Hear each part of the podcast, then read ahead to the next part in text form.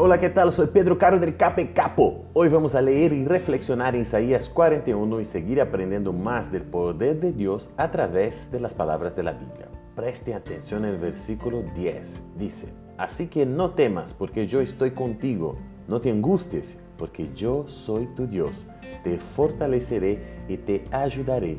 Te sostendré con mi diestra victoriosa el poder de Dios tiene la capacidad de sacar todo temor que podamos tener. Cuando Él afirma que estará con nosotros, significa que el Creador de todo el universo ve como importante la vida de cada uno, ya sea grande o pequeño, hombre o mujer, vos y yo.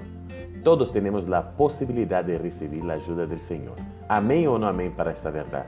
Yo deseo que tengas un lindo día y que Dios te bendiga. Chao, chao, chao, chao.